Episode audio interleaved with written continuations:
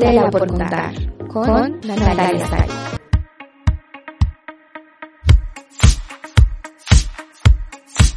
Bienvenidos una vez más a Tela por Contar, un espacio para hablar de moda desde perspectivas sociales, históricas y conscientes. Bueno, y vamos a hablar de ciertos cambios que ha tenido la alta costura y el lujo en la sociedad, las colaboraciones entre marcas y artistas y el contexto social que estas abarcan. Esta idea de este podcast surge hace unos días cuando vi en Instagram una colaboración entre Guess y J Balvin por su álbum Colores. Me dio bastante curiosidad esta colaboración y además saber si entre estas casas de lujo y marcas se han realizado más alianzas con cantantes, artistas y entre las más recientes una de estas es que a finales del año pasado Prada y Adidas sacaron una colaboración en donde podíamos encontrar unas zapatillas y un bolso tipo sport. También Louis Vuitton ya ha tenido varias colaboraciones con Pharrell Williams. En el 2005 encontrábamos una línea de gafas y en el 2008 una línea de joyas.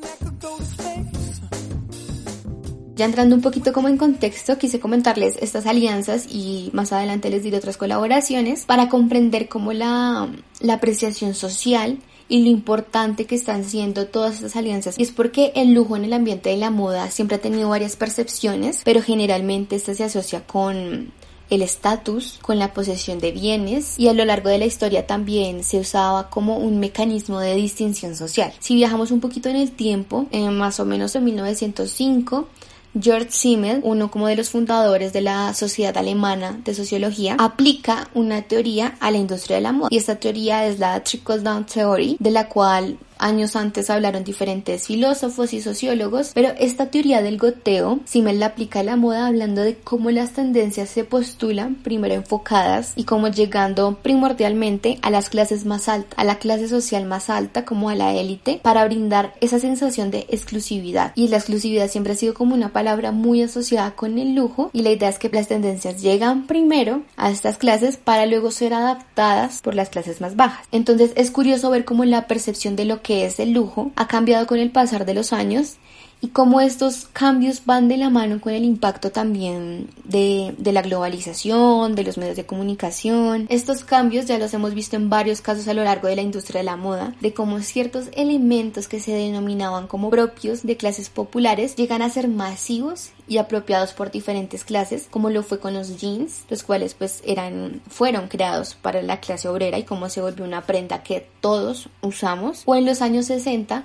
todo lo que conllevó la onda hippie también. Pero volviendo un poco a las diferentes miradas que tiene el lujo actualmente, hay dos casos particulares. Uno es en el 2009, cuando Marc Jacobs sacó una línea de bolsos Louis Vuitton edición limitada de los archivos de una colaboración que él había tenido ya años atrás con Stephen Sprouse, un artista que se caracterizaba por sus obras pop art, con visiones punk y pop, resaltando siempre la cultura popular. En los bolsos podemos ver la silueta y los colores tradicionales de la casa francesa, pero con los grafitis del artista americano, con sus tipografías, con colores neón. Igual en mi blog les estaré dejando como las imágenes de esta colaboración y de las que ya mencionamos e iremos mencionando a lo largo de este episodio en mi blog natalia.style.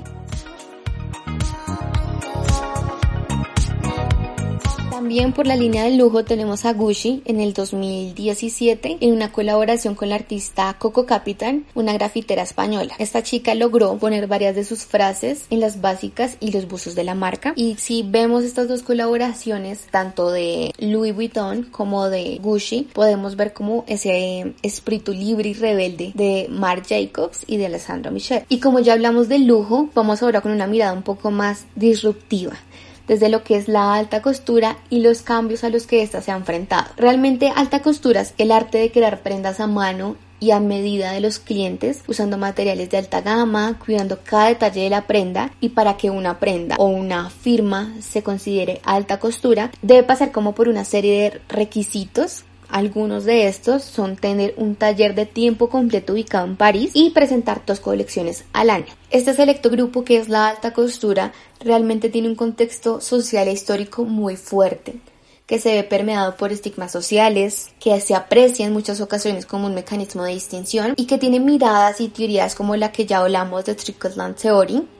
Entre ellos tenemos dos casas muy reconocidas, la cual es Chanel y Dior, y ellos dos de cierta forma han venido como desgarrando esas miradas tradicionales de la alta costura y del lujo con diferentes colaboraciones. Una de estas es en el 2017 entre Chanel, Adidas y Pharrell Williams, los cuales sacaron unas zapatillas y acá nuevamente tenemos a Pharrell como dejando su huella en la industria de la moda y por el otro lado tenemos a Dior con una colección muy reciente que se dio este año con Nike sacando unas Air Jordan.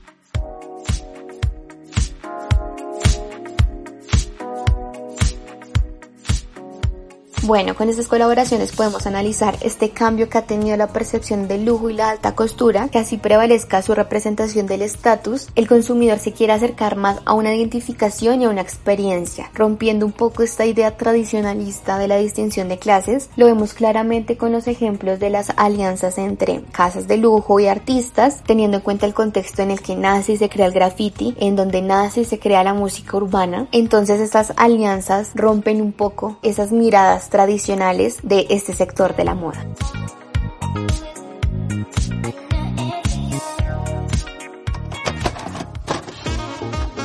Tela por contar con Natalia Sari.